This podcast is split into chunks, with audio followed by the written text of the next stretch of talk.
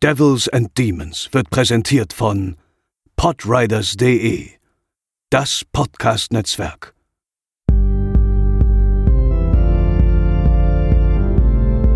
They're coming to get you, Barbara. They're coming for you. Hallo und herzlich willkommen zur 93. Episode von Devils and Demons. Ich bin der Chris und begrüße euch aus dem seit Wochen viel zu heißen Berlin und schaue neidisch auf die andere Seite dieses Podcasts und zwar ins etwas kühlere Hamburg zu Pascal. Hallo. Ja, hier ist es tatsächlich ein bisschen angenehmer, wenn ich den äh, Wetterdaten im Internet trauen darf. Was macht Godzilla? Godzilla, ach ja, stimmt, wir hatten ja, hattest du das ja letztes Mal erwähnt. Ähm, ja, der Podcast, äh, kann ich auch mal wieder an dieser Stelle Werbung machen, mache ich viel zu selten. Ich habe ja auch noch einen anderen Podcast, und zwar die Welle Nerdpol, wo ich mit ein paar ähm, guten Freunden immer mal so einmal im Monat irgendein popkulturelles Thema abhandeln. Und da hatten wir jetzt eigentlich geplant, letztes Wochenende Godzilla aufzunehmen. Und das hat sich aber kurzfristig verschoben, was aber bedeutet, dass ich jetzt noch mehr Filme gucken kann. Und ich habe jetzt auf dieser obskuren Liste von 51 Godzilla and Friends Filmen bin ich jetzt bei 17. Krass. Also habe ich noch eine Ecke vor mir. Aber Respekt, 17 ist auch schon eine ganz schöne Menge. Ja, die sind ja zum Glück alle nur so 80 bis 90 Minuten lang. Aber qualitativ auch höchst unterschiedlich, oder? Ja, das definitiv. Wunderbar. Das stimmt, ja. Ja, ähm, gemeinsam äh, begeben wir uns heute ins spanische Horrorkino. Unser heutiger Film hört auf den Namen Pieces und ist ziemlich gut, aber niemand weiß eigentlich warum. Warning. What you will see in the movie Pieces cannot be revealed, cannot be described, cannot even be imagined. And you don't have to go to Texas for a chainsaw massacre. Pieces. It's exactly what you think it is. Pieces. Absolutely no one under 17 will be admitted. Ja, ähm, Pieces, ähm, im Original Mil Gritos tiene la noche, was so viel heißt wie die Nacht der tausend Schreie, ähm, aus dem Jahre 1982, hat auf Letterboxd immerhin eine Durchschnittswertung von beachtlichen 3,3 von 5 und auf der IMDb 6,1 von 10. Wenn ihr diesen Film sehen wollt, müsst ihr die Versandhändler eures Vertrauens im Ausland kontaktieren. Ähm, kleiner Tipp, England und Österreich sind ein paar gute Anlaufstellen. Äh, bei uns könnt ihr den Film so nicht erwerben. Ähm, der Film hat ein Budget von 300.000 Dollar und hat tatsächlich immerhin 2,5 Millionen Dollar eingespielt, was angesichts dieses Films doch ein sehr respektables Ergebnis ist. Ähm, hat aber auch so ein bisschen damit zu tun, dass das Ganze so ein Misch aus spanischer und amerikanischer Produktion ist und das heißt, der Film lief auch ähm, in den US-Kinos und konnte deshalb ein bisschen was einspielen, Regie geführt hat tatsächlich äh, vielleicht auf den, wenn man den Namen zum ersten Mal hört, Juan Piquer Simon, ähm, denkt man, na, sagt mir nichts, aber wenn wir euch so Filmtitel wie Slugs oder Supersonic Man oder E.T. Visitors nennen, dann sollten zumindest ähm, Filmliebhaber des ja, ich, ich tue mich immer ein bisschen schwer mit dem Wort, aber es ist ja ähm, allerseits anerkannt des äh, Trash-Kinos, sollten da hellhörig werden. Auch Pascal, du hast ja auch schon ein paar Erfahrungen mit Simon gemacht, oder? Was für welche? Ja, genau, ich hatte äh, Slugs und Supersonic Man habe ich in dem ähm, ja, weiß ich nicht, umstritten ist es nicht Quatsch, aber ich guck's ganz gerne, äh, dieses Freitagabend Tele 5 Format äh, Schläferz, wo dann immer die schlechtesten Filme aller Zeiten der äh, Redaktion nach gezeigt werden. Durfte ich diese beiden Filme schon sehen. Und äh, Supersonic Man habe ich jetzt, glaube ich, sogar ein paar Mal öfter in dem Kontext gesehen, weil er ist wirklich sehr unterhaltsam. Lustigerweise ähm, ist E.T. Visitors eigentlich der Film, der, der da äh, die größte Daseinsberechtigung yeah. hätte dort, aber vielleicht kommt er ja dann irgendwann nochmal. Ja, aber ich war auf jeden Fall sehr überrascht tatsächlich. Das mit Slugs wusste ich vorher schon. Äh, das hattest du mir erzählt. Und äh, Supersonic Man habe ich jetzt erst im Nachhinein gesehen, dass das der gleiche Regisseur ist. Ja. Ja, Hintergrund ist so ein bisschen der, dass Simon äh, natürlich ein riesengroßer Genre-Kino-Liebhaber ist und er es sich so ein bisschen zum Motiv gemacht hat, eigene Fassungen damals aktueller Trends abzudrehen. Also gerade mhm. Super Sonic Man, klar, so die ersten äh, aufkeimenden äh, Superheldenverfilmungen, Superman halt, E.T. Visitors, da steckt der Name schon mit drin, E.T., ne? Und hier in dem Fall Pieces, äh, letztendlich ja auch eigentlich ja so ein bisschen hergeleitet. Wir haben ja schon des Öfteren hier auch über Jelly geredet, äh, die ja vom Edgar Wallace-Film so ein bisschen ähm, abgeleitet sind im Verbund mit dem mit dem kleinen schmutzigen gelben Jelly-Heftchen. Ähm, die sind dann zum Slasher mutiert und äh, Simon ist quasi hier in Pieces inspiriert von alledem. Ähm, nur irgendwie etwas zu spät, könnte man meinen, aber da gehen wir gleich noch ein bisschen später drauf ein. Also man ähm, ist eigentlich zur Zeit der US-Slasher-Welle äh, rausgekommen, der Film, aber hat sehr viele Giallo-Motive drin und das äh, wirkt manchmal etwas seltsam, aber da gehen wir gleich noch ein bisschen genauer drauf ein. Ähm, der Cast umfasst eigentlich ein paar Leute, die durchaus einen Namen haben im Genre-Kino, gerade im europäischen, auch hier bei Christopher George, sagen wir exemplarisch äh, genannt, der auch in ähm, Zombie Hing am Glockenseil mitgespielt hat, El Dorado, Enter the Ninja, Graduation Day und äh, Frank Branagh, ähm, der in den The Good, The Bad, The Ugly oder Sergio Leone's Once Upon a Time in the West mitgespielt hat. Und auch in vielen anderen Simon-Filmen. Also die Besetzung, ähm, an der sollte es schon mal nicht scheitern. Vielleicht an der Synchronisation des Films, aber auch dazu später mehr. Ich weiß, ich frage mal gleich vorweg, welche Version hast du geguckt? Also ich habe die englische und die deutsche äh, schon mal gesehen. Ich habe nur die englische gesehen. Äh, Lucky Guy, sag ich nur. okay. ja. Äh, Pascal, Pieces, worum geht's? Ein skrupelloser Serienmörder terrorisiert eine amerikanische Universität in der Nähe von Boston. Mit einer Kettensäge bewaffnet lauert dieser jungen Frauen auf dem Campus auf, um sie auf brutalste Weise umzubringen und anschließend zu zerteilen. Lieutenant Bracken und Sergeant Holden werden beauftragt, diesen Fall zu untersuchen und aufzuklären.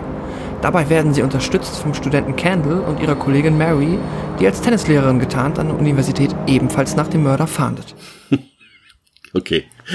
Ähm, der Film ist übrigens produziert von Dick Randall, den ähm, kennen fleißige Hörer von uns schon und du auch. Der hat nämlich auch Slaughter damals produziert. Ähm, hm. Ja, der Film ähm, beginnt mit einem Rückblick auf das Jahre 1942 in Boston. Boston wird hierbei da sehr frei interpretiert von hm. äh, Madrid und Valencia. Ähm, es gab auch da keine Second Unit oder sowas, die dort irgendwie in den USA irgendwas gedreht hat. Das ist ein bisschen Stock-Footage aus anderen Filmen, was da noch ein bisschen mit reingespielt wurde. Aber ansonsten ist äh, das Szenario hier zwar amerikanisch gewählt, aber komplett spanisch gedreht. Ähm, ja, ist dir das aufgefallen? Ähm, ich habe einmal tatsächlich kurz äh, generell drüber nachgedacht, wo Boston liegt, weil äh, mir ist aufgefallen, dass da viel mit so weißem Klinkerbau ab und zu, also hat man, glaube ich, bei dem Haus von der Reporterin gesehen oder ja. war das das Haus von Mary? Ich weiß es nicht. Ähm, auf jeden Fall habe ich gedacht, hm, das ist ja eigentlich jetzt nicht so amerikanische Bauart, aber ich weiß auch nicht, ob es jetzt ist. Boston ist an der Ostküste, oder? Äh, New England, glaube ich, ne? Müsste Ostküste sein, ne? Ja, das ist dann Ostküste, genau. Und ich weiß nicht, ob da vielleicht einfach ein anderer Baustil herrscht. Also ich habe mich das tatsächlich kurz gefragt, aber es ist jetzt nicht aufgefallen, dass das Spanien ist. Äh, wir sehen dort ein Kinderzimmer, ein Kind ist am Puzzeln, doch kein normales Puzzle, sondern eher ein Schmuddel-Nackedei-Puzzle. Und äh, da kommt die Mutter dazu und überrascht äh, das Kind. Und äh, was die Mutter da sieht, das gefällt ihr natürlich überhaupt nicht. Und sie rastet förmlich aus. Ähm, aus meiner Sicht etwas unangemessen in diesem ja. Fall irgendwie. Also es ist völlig völlig äh, daneben eigentlich. Also ja, ja sie, hat, sie hätte vielleicht du, du, du, das ist noch nichts für dich sagen können oder äh, lass das mal lieber dem Papa puzzeln, was auch immer, keine Ahnung, aber, aber, aber, aber ihn da so, äh, ja, ich weiß ja nicht, also das. Sie hat gesagt, sie bringt ihn um, wenn er das nochmal macht. Ja, also völlig unangemessen. Aber das ganze, äh, dieser, dieser Streit löst beim Kind etwas aus und äh, es tötet die Mutter bestialisch mit der Axt. Und äh, damit setzt der Film natürlich schon früh ein Zeichen, was seine Gangart angeht. Also man muss schon sagen, der ist schon sehr explizit dabei mhm. und auch tricktechnisch durchaus äh, bewandert, würde ich sagen. Ja, es ist äh, ja tricktechnisch bewandert auf jeden Fall, weil da habe ich mich auch gefragt, wie sie das dann ähm, beim Dreh gelöst haben mit dem kleinen Jungen ob sie dem da irgendwie irgendwas vorgegaukelt haben von wegen und jetzt hau mit dieser Axt auf, keine Ahnung, dieses Stück Holz, weil wir das später im Film so ver, verwurschteln und dann die Säge, weil er dann ja später noch zur Säge greift, um seine Mutter, ähm, ja, zu zerteilen. Das fand ich schon krass. Also, ja, ist auf jeden Fall, setzt er direkt mal ein Ausrufezeichen, der Film. Ja, und könnte tatsächlich durchaus zu diesem Zeitpunkt noch ein, ein seriöser Film sein, was sich ja äh, schnell ändern wird. Äh, schon während der Opening Credits dann sehen wir, wie der Junge mit Freude die, äh, da ist was runtergefallen. Kein Problem an dieser Stelle. Aber während der Opening Credit, Credits äh, äh, zersägt der Junge mit Freude seine Mutter und legt dabei ein, ja, ich würde sagen, ein sehr diabolisches Grinsen an den Tag, was mhm. wirklich schon ein bisschen lächerlich ist. Aber noch lächerlicher ist, dass die Polizei sofort da ist. Äh, das sieht der Junge durchs Fenster und versteckt sich und tut dann, als die Polizei sein Kinderzimmer betritt und, und äh, die, äh, ja, das Blutbad dort sieht, äh, tut er so, als hätte er mit der ganzen Sache nichts zu tun gehabt. Sie finden dann noch mhm. irgendwie den, den Kopf im Schrank. Aber es stellt sich schon die Frage an dieser Stelle, äh, warum ist die Polizei eigentlich schon da? Ja, das stimmt. Ich habe auch kurz überlegt, ob der Junge das selber irgendwie, ob der die selber gerufen hat, um. Also es ist ja so eine, so eine irgendwie so eine Nachbarin oder eine Verwandte, die da irgendwie die Polizei gerufen hat, die da auch ja. mit rumrennt. Aber wie sollen die das denn mitbekommen haben? Also Vielleicht hat er, hat sie, ja, sie hat laut geschrien, oder? Ich weiß es nicht. Ich fand es auch ein bisschen seltsam wiederum. Ich weiß auch nicht, wie clever der Sohn jetzt an der Stelle sein soll, weil ich weiß nicht, der, dadurch, dass der Junge ja auch blutverschmiert war, muss man zumindest davon ausgehen, dass selbst in diesem, er tut ja so, als wäre es nicht gewesen, dass er zumindest dabei war. Und dann hätte er überlebt, vielleicht hat er die Polizei gerufen. Aber es ist schon seltsam, das stimmt. Ich finde es auch witzig, wie sie denn so innerhalb von fünf Sekunden irgendwie die Zukunft dieses Jungen entscheiden. So von wegen, äh, äh, ja, was mit dem Vater, ja, ist nicht da. Äh, und, und so, so, ja, er hat Verwandte da, okay, da muss er jetzt dorthin. So, irgendwie ja, fertig. Genau. 40, 40 Jahre später ähm, sehen wir äh, ja ein paar ja doch durchaus weirde Szenen und unter anderem zunächst einen irgendwie zusammenhangslos eine zusammenhangslos wirkende Kettensägenenthauptung am helllichten Tage. Niemand bemerkt etwas, auch das Opfer läuft nicht weg. Äh, das ist so ein bisschen der Aufhänger der, der des Hauptplots. Äh, das ist so ein bisschen auch sehr seltsames Editing an dieser Stelle. Also das fand ich irgendwie hm hm, sehr komisch. Und davor gibt's ja auch noch diese Szene mit, dem, mit dieser jungen Frau, die dort auf dem Skateboard in eine Glasscheibe rast. Die hab ich und, und gar nicht verstanden, die Szene, aber da gibt's noch ein paar. ja, also wer, wer ist diese Frau? Was, was, was will die? Was hat das überhaupt? Also irgendwie hat man so das Gefühl, man hätte schon was verpasst, obwohl der Film erst fünf mhm. Minuten läuft. Also eine Szene, die eigentlich gar nichts mit dem Film zu tun hat. Also, oder ob die witzig sein soll, ich weiß es wirklich nicht. Also es ist äh, ein bisschen absurd, ja. Ähm, wir gehen dann in das College rein und das ist alles schwerst pubertär, finde ich, gerade zu Beginn. Also das ist, die Dialoge sind, also ich berichte jetzt mal so ein bisschen aus der, aus der deutschen Fassung. Ich weiß halt, also die englische Fassung habe ich vor vier, fünf Jahren mal gesehen. Ich weiß nicht mehr genau, ob die Dialoge da äh, tatsächlich wortwörtlich übersetzt wurden oder nicht, aber es ist schon, also erstmal generell die deutsche Synchronfassung ist, hat, also ich weiß nicht mal, ob sie überhaupt äh, Pornoniveau hat. Also vielleicht ist es auch drunter. also als sämtliche Betonungen liegen falsch in der Dramaturgie und und alle sehr lustlos und falsch gewählt die Sprecher.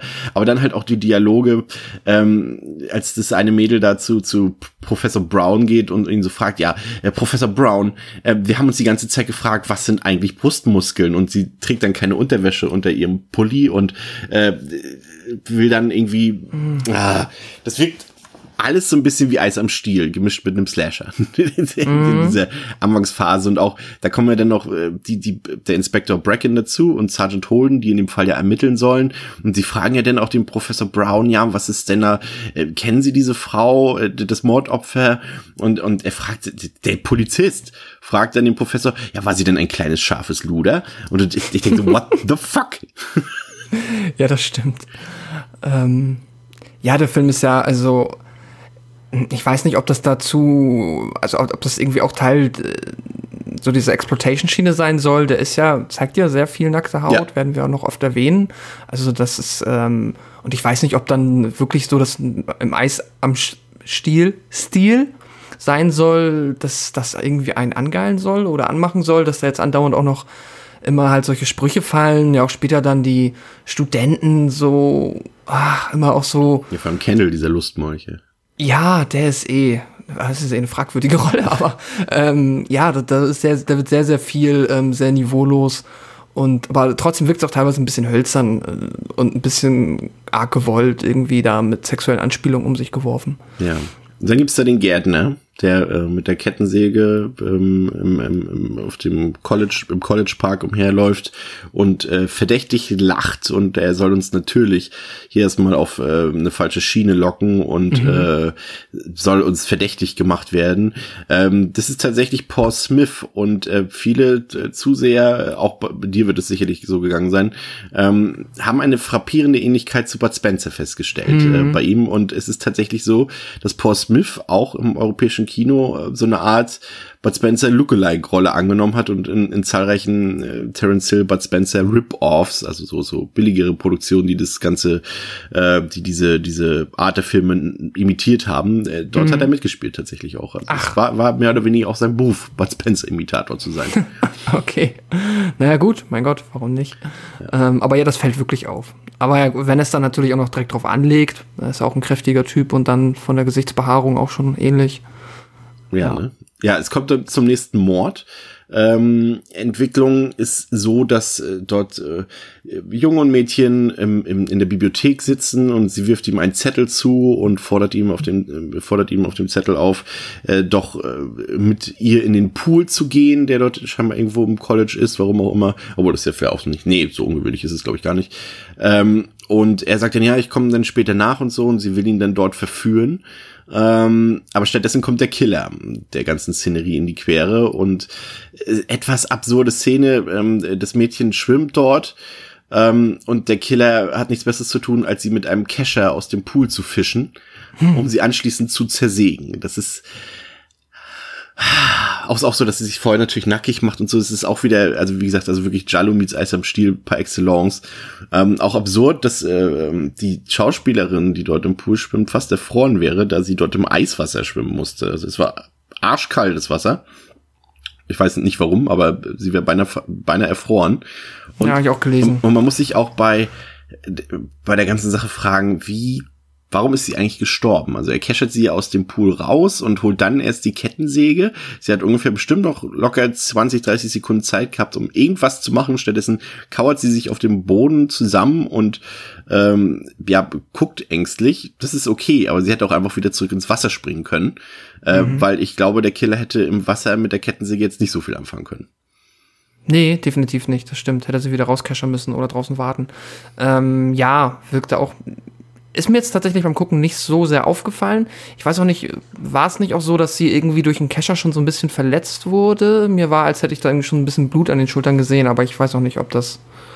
Oder vielleicht verwechsel ich das gerade mit einem anderen Mord. Aber ähm, ja, jetzt wo du drüber nachdenkst, hast du recht. Das ist ein bisschen, bisschen. Auch dass man sich aus dem Kescher nicht so befreien kann. Naja, gut. Der, sie hätte einfach untertauchen können, theoretisch. Ja, eigentlich schon. Vielleicht war ein ganz besonderer Kescher. Ähm, ja, äh, der Killer zerteilt die Leiche und flüchtet dann. Äh, und Kendall kommt dann natürlich etwa, also Kendall, das ist der junge Mann, äh, der sich verabredet hat äh, mit der jungen Dame, äh, der kommt dann in, in, in, in, ja, in diesen Poolbereich und wird erwischt von unserem Bud Spencer Gärtner ähm, und äh, sieht dann auch noch die blutige Kettensäge und zählt dann eins und eins zusammen und, und verdächtigt natürlich sofort äh, den jungen Mann und verfolgt den Jungen und trifft dabei auf die Ermittler. Und äh, dort wird der dann, äh, der Paul Smith, seinem, seinem Namen äh, Bud Spencer Lookalike, wirklich gerecht und vermöbelt die beiden erstmal deftig. ja. Warum auch? Also es ist äh, ja. konsequenzenlos natürlich. Ja, gut, also sie, also im Endeffekt machen sie das, was sie eh machen wollten, ihn halt dann festnehmen erstmal, ne? weil sie ihn ja dann wiederum verdächtigen. Ja. Ähm, Ich fand's witzig, wie, wie dann äh, Professor Brown, der ursprünglich Anatomie unterrichtete, dann irgendwann Anthropologie, also das weiß auch keiner so recht, was er nun wirklich unterrichtet, der wird dann hinzugezogen und äh, auch wieder völlig absurd.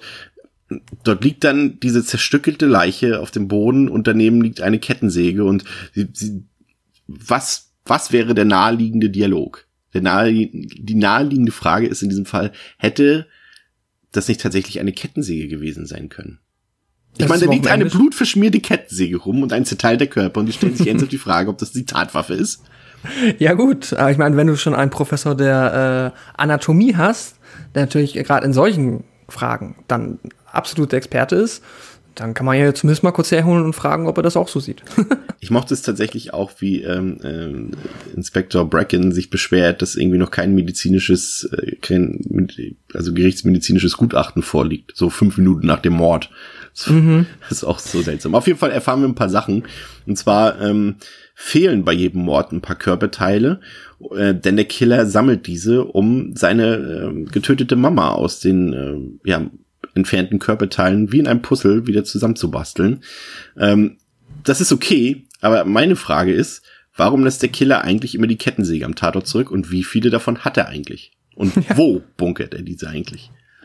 Ja, und ach, ja, das, und, und wieso kann er überhaupt mit einer Kettensäge rumlaufen am helllichten Tag und äh, es ist einfach, man hat ja gefühlt nie irgendwie das Gefühl, dass es wahrscheinlich ist, dass er entdeckt wird, das ist ein belebter Campus. Das ist, also man muss, äh, das klingt jetzt, glaube ich, gefühlt alles schon eher recht negativ, wenn man jetzt so sich, sich so an der Story des Films langhangelt. Ähm, aber ähm, wenn man, man merkt ja am Anfang schon, also man merkt ja relativ schnell, dass das hier äh, jetzt nicht alles äh, mit einer ganz feinen Nadel gestrickt und alles komplett kohärent zusammengesetzt ist, was das hier mal für eine Geschichte werden soll, sondern da muss man einfach ganz, ganz viel, ich habe es glaube ich schon länger mal nicht mehr gesagt, deswegen so diese Suspension of Disbelief, einfach, ja, das wird schon alles irgendwie so passen und das wird alles irgendwie Sinn ergeben. Mein Gott, gucken wir uns an, wie die jetzt hier die den Mörder suchen und der Mörder im äh, 15-Minuten-Takt halt neue Opfer findet und die irgendwie jagt. Das ist tatsächlich ähm, auch mal ein Film, wo ich kein, keine Gesellschaftskritik oder irgendwas tatsächlich hinterfrage oder suchen werde an dieser Stelle. Also für diese Art Hörer, die wir haben, muss ich heute sagen, ich enttäusche euch. Heute ist just for fun hier dieser Film. Ja, weil aber anders, sonst muss man ihn halt auch wirklich ganz schnell ausmachen. der Film, der, ja, ich glaube nicht, dass da irgendwas sich äh, beigedacht wurde, was nicht, ach, lass uns einfach Spaß haben, äh, war. Aber das ist die Stärke des Films, weil man es merkt, genau. dass sie alle Bock hatten irgendwie, ne? Ja, ja, genau. Und dass der Film sich nicht so ernst nimmt, das merkt man relativ schnell.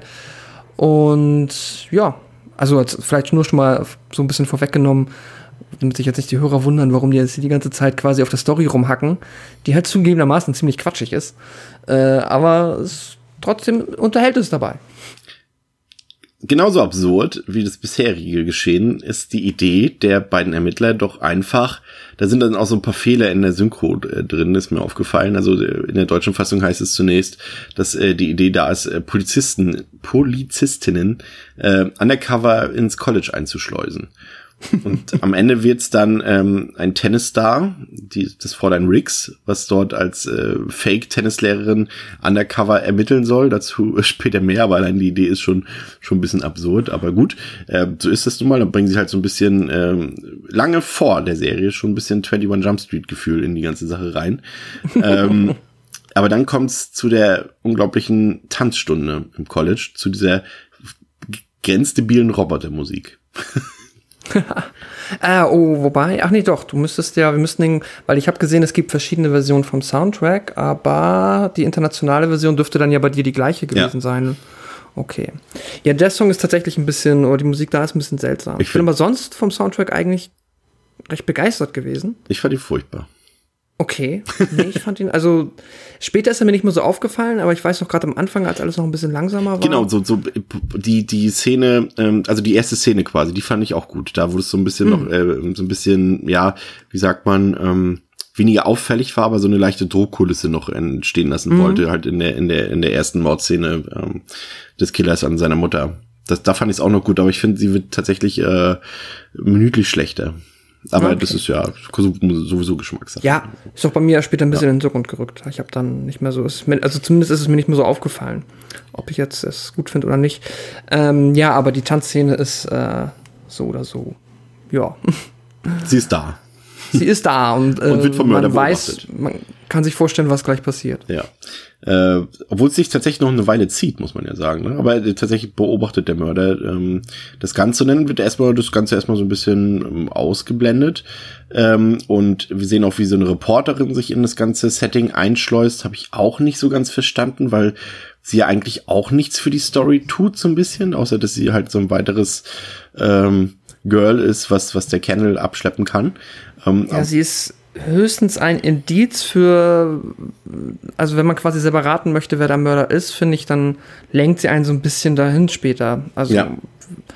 ja, weil du hast ja schon gesagt, sie wird halt auch zum Opfer und sie ist halt ja, das einzige Opfer, was jetzt nicht am Campus studiert, glaube ich.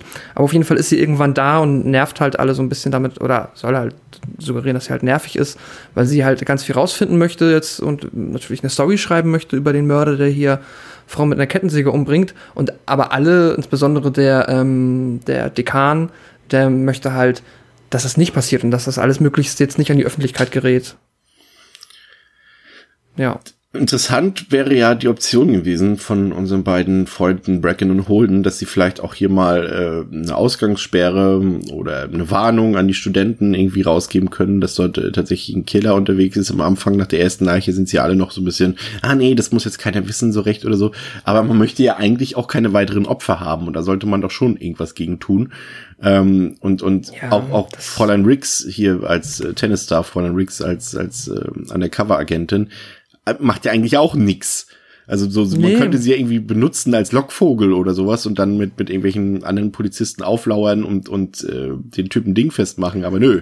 Sie ist eigentlich ist immer halt- dort, wo nichts passiert. Ja, also diese Eskalationsstufen, wenn man sie so nennen will, die da irgendwie stattfinden, bezüglich wie geht jetzt die Öffentlichkeit und die Polizei damit um, dass da regelmäßig Frauen mit einer Kettensäge umgebracht werden, die ist halt lächerlich. So, die machen halt nichts. die sagen so, hier ist jetzt eine Tennislehrerin, have fun. die spielt jetzt Tennis und wenn sie ihn zufällig trifft, kann sie ihn ja festnehmen. Ansonsten geht der Schulbetrieb normal weiter. Ist halt totaler Quatsch. Also beim Normalerweise hättest du nach dem ersten Mord wird schon, also erstmal wird das sowieso durchsickern und spätestens nach dem zweiten Mord wird der Schulbetrieb eingestellt. Zumal ja auch die Reporterin da ist. Ja, Und da also ist trotzdem nichts passiert. Aber äh, ja, zufällig auf den Mörder treffen ähm, bei Fräulein Riggs äh, äh, durchaus angemessen. Mit dem Tennisball hätte sie ihn jedenfalls nicht getroffen, wer äh, sich mal mit diesem ja dort Ja. stattfindenden Tennismatch zwischen ihr und einer Oh, das ist so Tennisschülerin großartig. Das ist äh, fantastisch, wo die Bälle ab, also wie sie losgeschlagen werden vom Schläger und wo sie dann landen und sowas alles. Das ist, ist wirklich großartig, ja. Ich habe ja, ich habe auch in meiner Jugend sechs, sieben Jahre Tennis gespielt und wenn einem hier suggeriert werden soll, es ist ja noch, sie war ja wohl mal Profi. Ein so Tennisstar.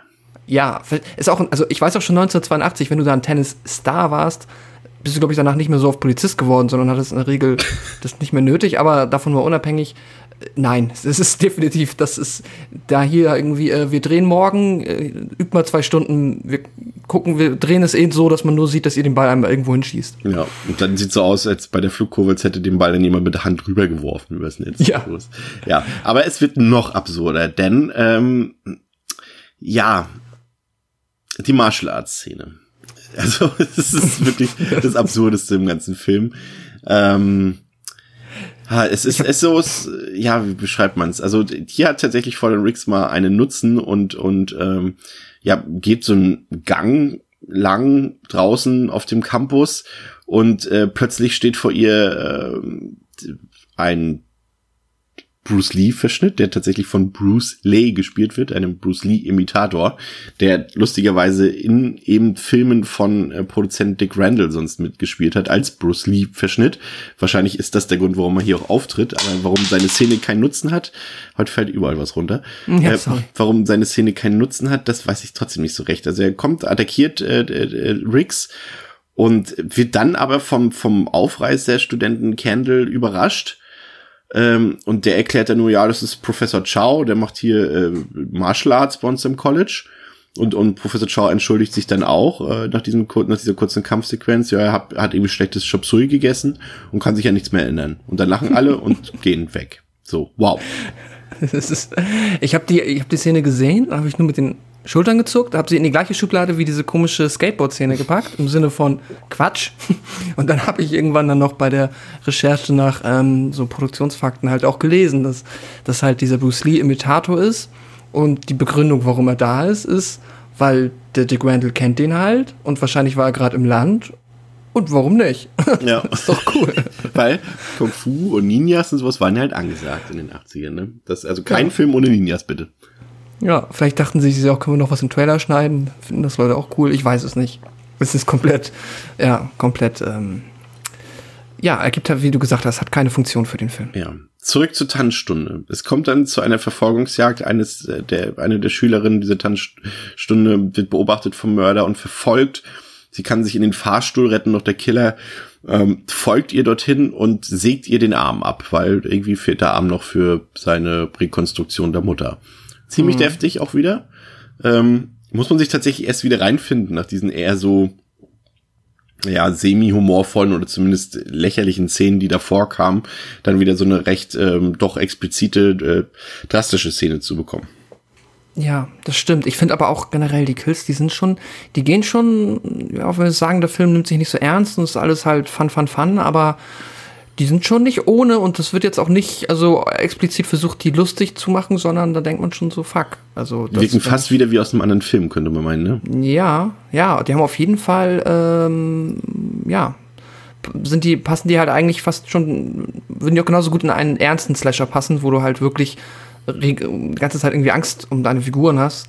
Ähm, aber dafür finde ich auch, das müsste jetzt, äh, doch genau, nach der Tanzstunde. Das war ja die, glaube ich, mit längste Verfolgungsjagd. Ja. Ne? Die fand ich dann auch gar nicht mal so blöd tatsächlich. Nee, die war gut. Ähm, gerade in diesem, wobei ich auch in wieder das seltsam fand, dass sie dann mittendrin auf einmal wieder komplett entspannt ist, weil sie jetzt irgendwie beim Fahrstuhl angekommen ist Ja. und denkt, jetzt kann nichts mehr passieren. Äh, Aber trotzdem. Es, ja, es ist tatsächlich so gerade in diesen Szenen, die dann doch so humorbefreit sind und es dann, in denen es dann wirklich um, um Leben oder Tod geht, da hat der Film dann wirklich auch ähm, richtige Stärken, auch handwerkliche Stärken. Das muss man ganz Ja. einfach auch sagen. Da ist der Film wirklich ähm, richtig gut und teilweise, was ist teilweise auch einfach auch sehr häufig besser als die Konkurrenz. Das muss man ganz einfach sagen. Ne? Also die sind schon sind schon gut gemacht, definitiv. Ähm, Candle, unser Jüngling, ähm, entpuppt sich so langsam hier als, als eine der Hauptfiguren. Äh, am Anfang habe ich das überhaupt nicht erwartet. ist sowieso irgendwie ganz seltsam, ähm, die ganze Figurenlage. Es werden ganz schnell sehr viele Figuren eingeführt, teilweise ohne Namen. Und man muss erstmal selber für sich zusammenpuzzeln, ja, wer ist denn jetzt hier eigentlich eine Figur, die irgendwie relevant ist für diesen Film und wer nicht und sowas alles. Das ist alles ein bisschen seltsam. Aber wir haben Aber ein- dann- ja. Also dann äh, ist es nicht mein Fehler, dass ich nicht verstanden habe, warum der, ähm, ich glaube, es war Lieutenant Bracken, irgendwann entschieden hat, äh, Candle zu fragen, ob er irgendwie denen helfen kann. Ja, zumal die einzige Charakterisierung von Candle äh, von einer anderen Person kommt äh, mit dem Wortlaut, ja, der schläft mit jeder. So, das Ja, ist seine er Charakterisierung. Was anderes macht er tatsächlich auch nicht im Film. Also er macht dann zum Beispiel mit der Reporterin rum. Auch eine sehr abstrakte Szene, weil sie ja draußen, draußen noch irgendwelche Schreie hören oder irgendwie sowas. Und sie liegt noch nackt bei ihm im Bett und man so, ach komm, lass doch. Und die, die Reporterin, ne? Also deren Job das eigentlich ist, irgendwelchen Stories nachzugehen, sagt so, ah komm, wir machen, lieb, machen lieber wieder Liebe. So sagt Ja. sie so zu ihm so. Aber kleiner Fun Fact, im Hintergrund ist ein Freitag der 13. Poster, ist mir aufgefallen. Ah, dem das Zimmer ist mir nicht aufgefallen. Kendall. Ja, ja, das ist schon. Ja. Die Reporterin muss dann als nächstes dran glauben, ähm, in der aus meiner Sicht besten Szene des Films.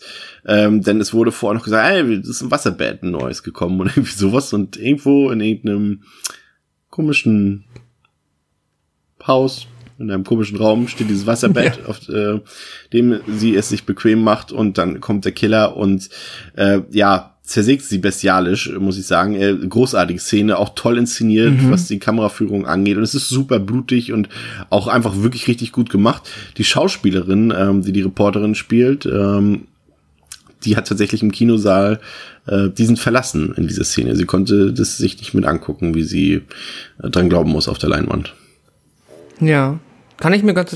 Also na gut, jetzt hat sie es ja nicht gesehen, aber wenn sie, äh, ist, ja, ist, ich kann mir auf jeden Fall vorstellen, dass wenn sie es sich angeguckt hätte, dass sie es auch als sehr unangenehm empfunden hätte, weil es halt wirklich, die haben ja ähm, hier auch dann ähm, viel mit toten Tierkadavern dann gearbeitet, denen sie dann, weiß ich nicht, irgendwie Klamotten übergezogen haben für einen Close Shot und dann einmal mit einer echten Kettensäge durch sind. Das sieht alles schon, äh, ja, krass aus. Das stimmt. Ja, wir haben jetzt so ein bisschen so auch so ein, so ein, äh, ich will nicht sagen, also ich finde nicht, dass der Film irgendwas mit Spannung zu tun hat, da muss ich ehrlich sein, auch wenn hier natürlich so ein, so ein Szenario aufgebaut wird, so ein Whodunit-Szenario. Wir haben sehr viele verdächtige Leute, es könnte theoretisch an dieser Stelle auch noch jeder sein. Ähm, aber es ist nicht so, als würde mich das als Zuschauer groß interessieren. Und es ist auch irgendwie keine große Spannung dahinter, finde ich. Also das ist eine Sache, die der Film sich aus meiner Sicht ankreiden lassen muss. Ähm, und denn ich glaube, er hat es durchaus vor, hier auch eine Spannung äh, dem Zuschauer zu geben, aber es gelingt ihm nicht. Ja, was ich mich so gefragt habe, ist, eigentlich ist ja die Auswahl gar nicht mal so groß zu dem Zeitpunkt, weil wir wissen ja, es ist auf jeden Fall die erwachsene Version des Jungen am Anfang. Ja. Oder weil der kommt ja auch wieder und man sieht auch immer noch, wie er das also eigentliche Stimmt, der Puzzle Film versucht uns zusammenbaut. Candle als Mörder zwischendurch zu verkaufen, was der rechnerisch gar nicht hinhaut. Nee, weil der müsste ja über 40 sein. So. Aber obwohl, Deswegen- wissen wir denn als Zuschauer, dass es wirklich der Junge ist vom Anfang? Ja, das wissen wir nicht, aber er geht zufällig dahin und spielt dieses gleiche Puzzle. Ah, also, na gut, der Film. Hallo, da fährt einer mit dem Skateboard in eine Glasscheibe und es wird nie wieder aufgegriffen. Der Film kann ja, alles, wenn Das er will. stimmt, das stimmt. Was einem hier wirklich, also es, ne, der Film gibt dir ja immer quasi etwas, wo er dann draufzeichnet und sagt so, hier erstmal ist es wahrscheinlich, also könnte es der Hausmeister sein, wo man natürlich direkt glaubt, nein. Und dann wird einem sehr lange immer, ähm, wird das so hingedreht, dass dieser Dr. Brown immer sehr kritisch hinterfragt wird, weil er scheinbar auch immer irgendwo in der Nähe dieser Mordfälle ist und er wirkt doch immer so sehr unentspannt und so sehr Ja. genervt und so, so, aber, äh, äh, und also wenn er klug wäre, würde er sich vielleicht ein bisschen entspannter geben, weil er scheint auch nicht so zu merken, dass die Leute alle so ein bisschen argwöhnisch ihm gegenüber werden. Ähm, Ja, aber, Pech Aber das ist halt- Er wird jetzt einfach aus dem Film rausgeschnitten, mehr oder weniger. Ja, genau. Er ist, das stimmt. Es ist am Ende nur noch wichtig, dass die Mary Ricks, also die Undercover-Agentin, dann halt ihn auch sehr verdächtig findet, weil er sich halt auch ihr gegenüber so wirklich in einem Dialog sehr, sehr aggressiv und sehr schräg verhält. Ähm, tja, aber ja, also ich habe mal, ich habe eigentlich die ganze Zeit gehofft, bitte lass es nicht Dr. Brown sein, weil dann ist es so, es ist irgendwie schon, naja, egal, kommen wir später hin. Eigentlich fast schon smart, dass er es nicht ist, weil er verhält sich so, als wäre er dieser Junge, der, dieser frauenhassende Junge von damals oder so. Also, naja. Ja, Ähm, es kommt die nächste äh, grandiose Killsequenz. Die Tennisschülerin von Mary Riggs äh, wird nach dem Duschen schwerst brutal zersägt. Und ähm, auch eine eigentlich ziemlich gute Szene, ist wirklich sehr deftig, auch wenn der Film dann so ein bisschen ins, ins, ins Off den Mord verlegt, aber zumindest der Anfang ist deutlich äh, äh, to the camera zu sehen. Und äh, dabei gibt's auch so, einen so einen interessanten Fakt. Äh, die Schauspielerin äh, die- musste diese Kettensäge sehr nah an sich gespürt haben, denn sie macht sich tatsächlich ins Höschen. Und das ist nicht gestellt für den Film, das ist tatsächlich die echte Aufnahme gewesen. Also ich weiß nicht, ob man das, ja gut, wenn der Regisseur, wir haben ja jetzt auch schon des Öfteren auch hier in unserem Podcast Regisseure gehabt, die es ähm, mit ihren Schauspielern und Schauspielerinnen nicht immer so gut gemeint haben. Also ich finde es ehrlich gesagt fast schon ein bisschen respektlos von Simon, dass er diese Szene äh, dann auch so mit in den Film genommen hat. Egal, ob jetzt die Schauspielerin damit einverstanden war oder nicht, oder das für gut Ja. befunden hat oder nicht. Aber das finde ich schon ein bisschen grenzwertig, muss ich sagen. weiß es auch nicht. Ich meine, ich habe es auch so gelesen. Was ich mich dann gefragt habe, ist, es ist ja, das ist vielleicht interessant, was du dazu sagst, weil es gibt ja dann auch noch einen Close-Shot in ihren Schritt und man sieht das. Ja, vielleicht haben sie, mir, vielleicht haben sie es von der totalen einfach rangezoomt. Ja, das habe ich mich auch gefragt. Dann ist es okay, das kann natürlich sein. Aber es sah für mich so ein bisschen aus wie, was ich mir gedacht habe, vielleicht ist es so einer dieser Momente, er hat gesehen, dass es passiert. Dann hat er gesagt, ah, ich finde das gut.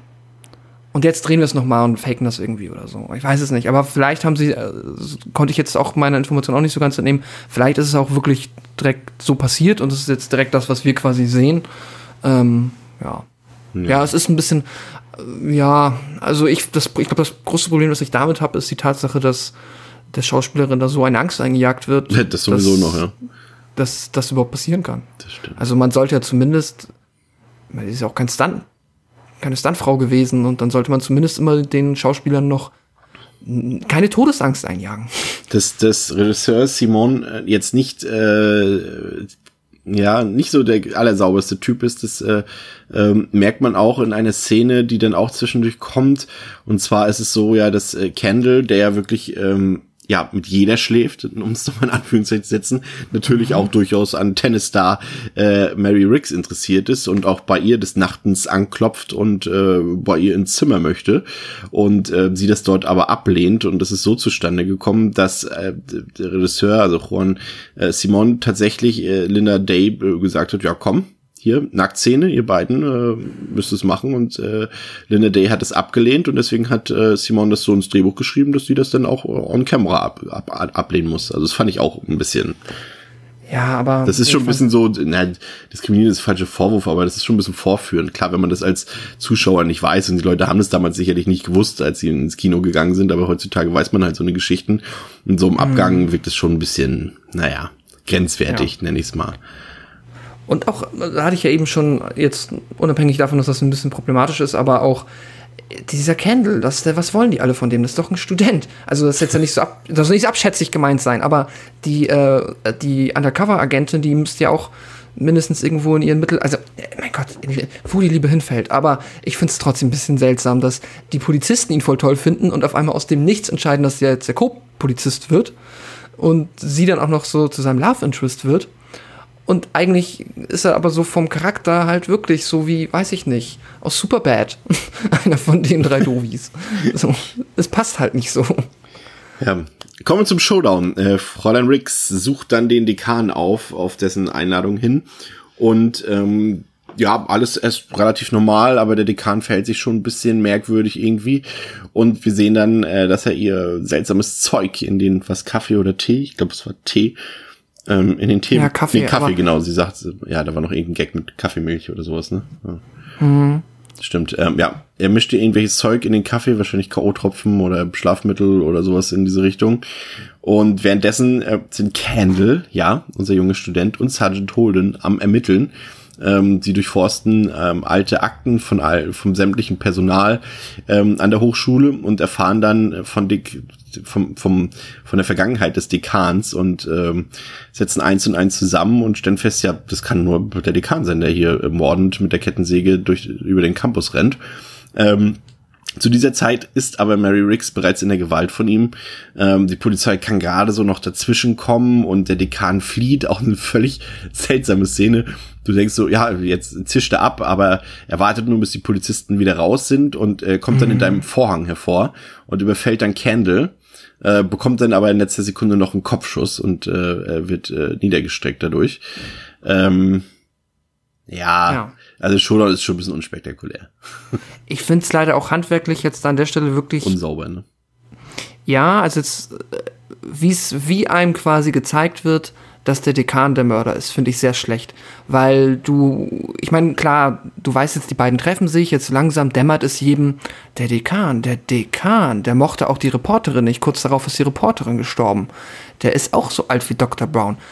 Aber du bist dir halt noch nicht sicher. Und ich möchte dann zumindest das hätte man einfach so viel besser schneiden können, dass ich jetzt das Gefühl habe, wenn wir zuerst die Szene gesehen hätten, wie Candle und äh, Lieutenant Bracken im Präsidium sitzen und auf einmal kommt jemand, hier, hier, ich habe die Info und dann Schnitt, dann sehen wir, wie der Dekan Tropfen in den Kaffee macht und ein böses Lächeln aufhat und dann wird einem das klar und so dit, dit, dit. aber hier war das so, wir sehen den Dekan, er macht Kaffee und auf einmal holt er halt die Tropfen raus und du denkst dir, wieso holt er Tropfen raus? Ach so, ach so, ja klar, okay, da haben wir schon an einem Million Film gesehen. Jemand möchte halt, macht ein Getränk für jemanden und äh, macht da Tropfen rein. So, okay. Ach so, warte mal, dann ist er der Mörder, ne? Ja, dann ist er der Mörder. Ja, ist er auch. Also halt einfach so, es ist so, ich gucke jemandem beim Kaffee machen zu und dabei wird mir gezeigt, dass er, weil er zu dem Fläschchen greift, dass er der Mörder ist. Das fand ich doof. Ja, also es ist schon ein bisschen, ja, unspektakulär, nenne ich es mal. Aber das macht der Film dann am Ende vielleicht, ein Fragezeichen an dich, mit seinem, ja, äh, ja, mit seinem Schockmoment am Ende wieder gut. Ähm, kannst dir gleich mal erzählen, was passiert. Ähm, ich habe mich da so ein bisschen an, an, an die frühen Slasher-Filme erinnert, als dann Jason noch mal aus dem Wasser aufs Boot gesprungen ist oder so. Das äh, muss Mm, ja, das ist ein guter kommen. Vergleich. Ja. Ähm, ja, ähm, genau, der Dekan ist tot.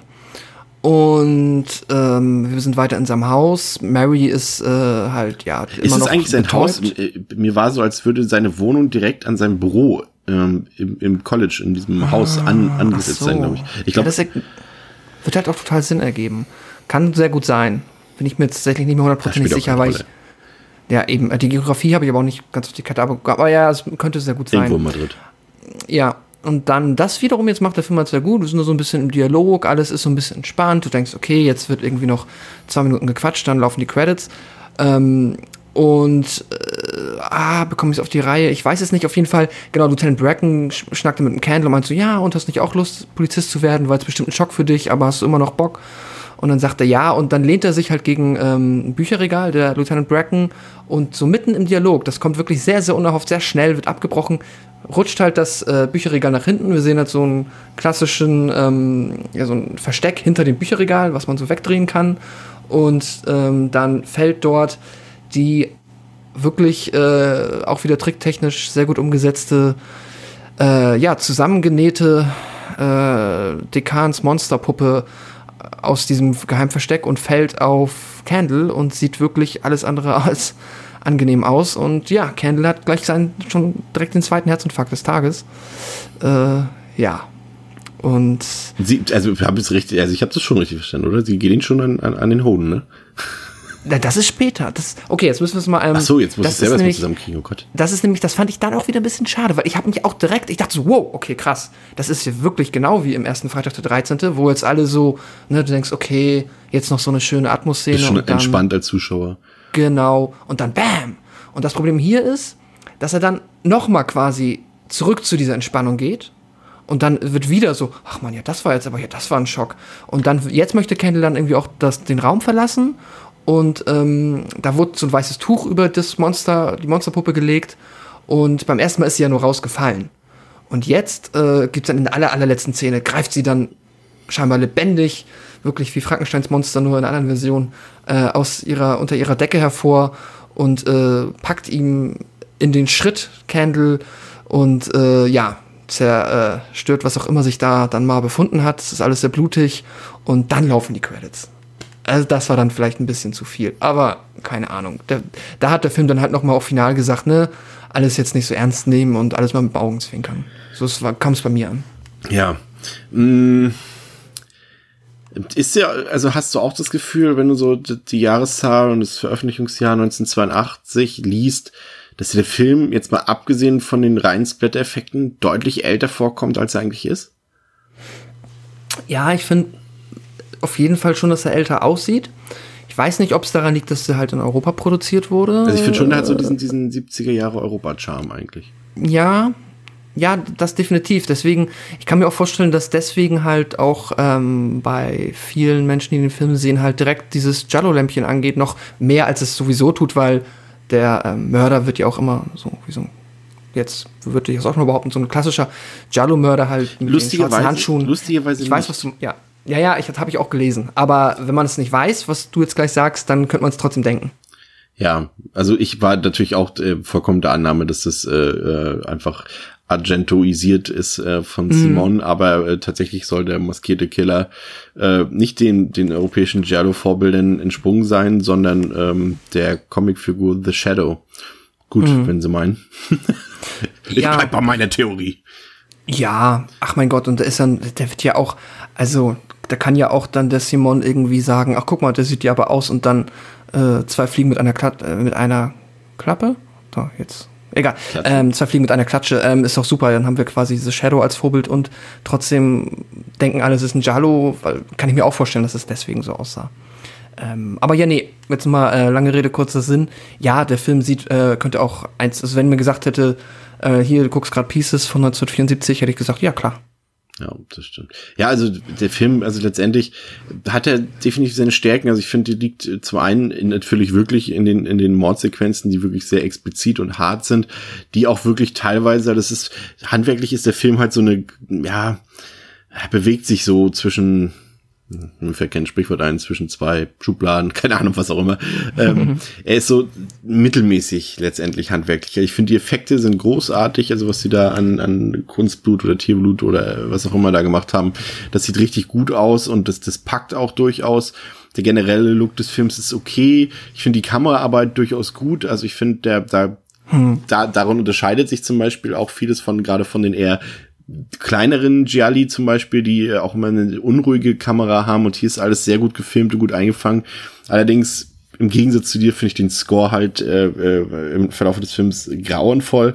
Und vor allem das Editing ist einfach äh, schlichtweg schlecht in diesem Film, muss ich ganz ehrlich sagen. Also der Schnitt ist furchtbar und ähm, es ist ein bisschen schade, ähm, aber letztendlich fällt das auch nicht groß auf, weil das alles so überzeichnet ist in dem Film, die Figuren, die Kills, der nicht vorhandene Plot und das ist alles so, ja, das ist dann auch egal, weil ich finde, der hat halt so diese Giallo-Grundhandlung, ähm, aber in einem anderen Stil, halt mit dem leichten Slasher-Stil aus den USA gepaart und es ist einfach so straight erzählt.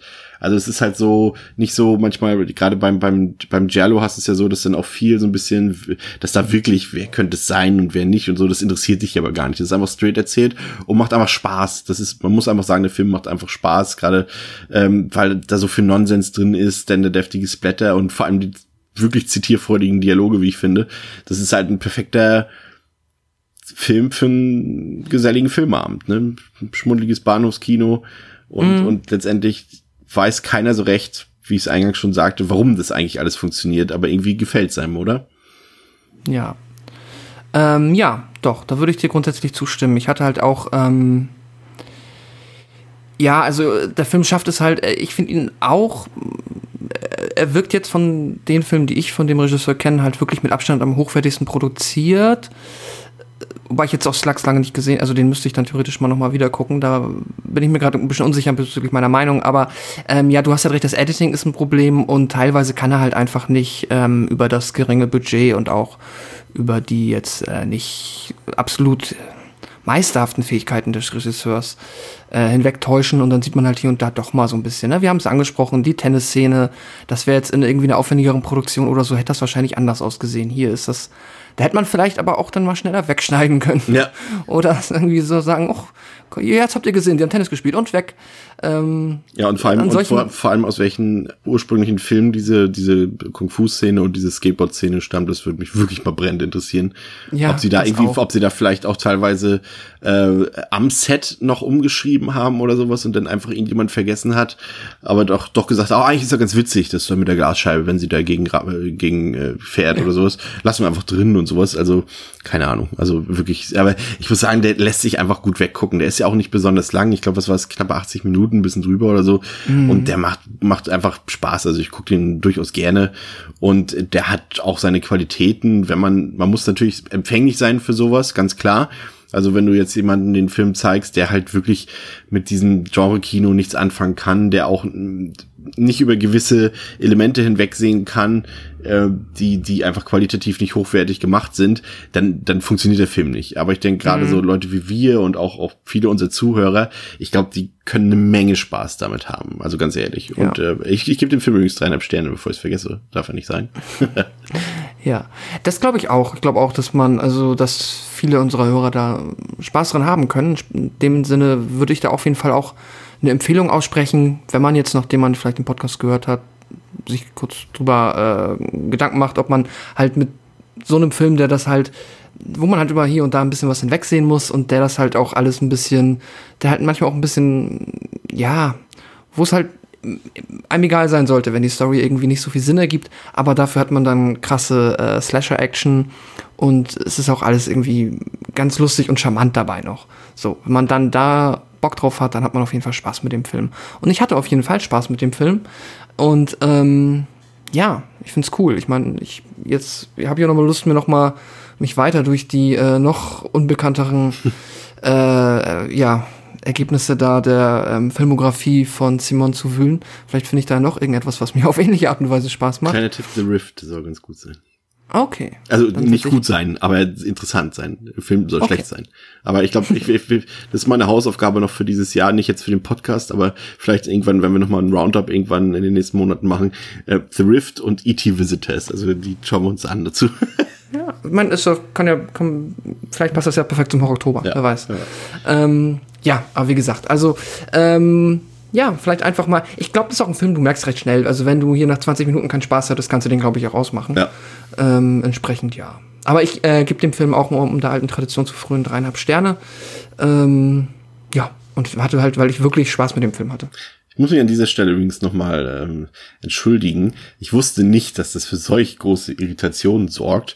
Ähm, in der letzten Episode, in der ich über Disturbing Behavior äh, gesprochen habe, wussten tatsächlich, ich weiß jetzt nicht, ob es viele oder einige, aber es haben sich definitiv ein paar Leute bei mir gemeldet, äh, dass sie lange Zeit nicht wussten, über welchen Film ich dort eigentlich rede, weil äh, der Originaltitel den wenigsten Leuten wohl geläufig ist und der Film, über den ich geredet habe im Deutschen, Dich kriegen wir auch noch heißt. Und ähm, falls das jetzt weiterhilft und ihr deshalb die Folge nochmal hören wollt oder jetzt erst hören wollt, äh, dann sei euch jetzt äh, damit äh, geholfen. Ich entschuldige mich vielmals dafür, es kommt nie wieder vor. Sonst hat sich auch noch nie jemand darüber beschwert, dass wir den Originaltitel mal verwenden. Aber an dieser Stelle, hm, wie dem auch sei. In der nächsten Woche haben wir so viel sei schon mal verraten, einen Slasher parat äh, aus den 80er Jahren aus den USA, der aber tatsächlich dem wenigsten bekannt sein dürfte und den bringen wir euch ein bisschen näher. Aber dazu dann mehr in der nächsten Woche. Danke fürs Zuhören, danke für eure Unterstützung. Bis zum nächsten Mal bei Devils and Demons mit Chris und Pascal. Auf Wiederhören. Tschüss.